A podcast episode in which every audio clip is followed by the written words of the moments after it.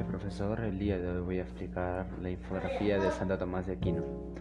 Bueno, Santo Tomás de Aquino eh, es un fraile teólogo y, filósofo católico perteneciente a la Orden de los Predicadores y es considerado el principal representante de la enseñanza escolástica y una de las mayores figuras de la teología sistemática. Tomás se le debe el rescate de la reinterpretación de la metafísica y una obra de, teología monumental, así como la teoría del derecho, que sería muy consultada posteriormente.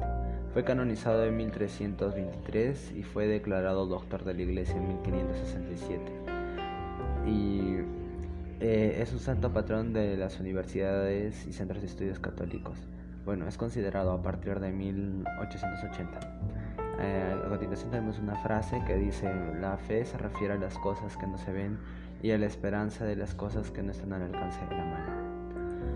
Bueno, Santo Tomás de Aquino nació en 1224 o 1225, no tiene una, fecha precisa, en el castillo de Rocaseca, eh, cerca de Aquino, y en el seno de una familia numerosa y noble.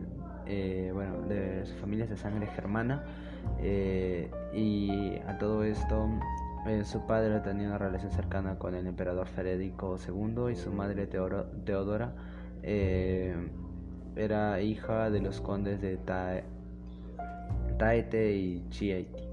Y bueno, fue el menor de nueve hermanos y a esto un día un, un ermitaño, un santo ermitaño llamado Bonus, eh, compartió con su madre la predicación de que su hijo eh, Dominico eh, sería, se haría Dominico y alcanzaría su santidad. Bueno, luego de eso, Santo Tomás de Aquino viajó a Francia y terminado su labor en Francia, se, se, le encargó la fundación de un nuevo capítulo provincial en Nápoles. Y antes de ello, Tomás fue a visitar a su familia y sus amigos en la catedral eh, y a la catedral de Nivalgo, de Lig Anibalit y bueno, y el abad.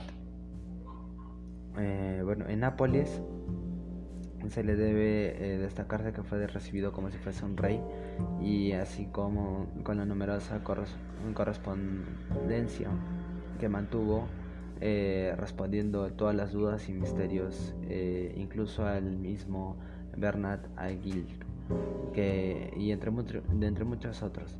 Sin embargo, tan pronto comenzó la tercera parte de la, de la Summa Theologiae, eh, un famoso libro de él, tuvo una experiencia singular y muy mística. Bueno, eh, entre sus libros tenía, tienen eh, Summa Theologiae, Summa contra Galdelli, eh, Trastine or Love y bueno, eso sería todo. Muchas gracias, profesor.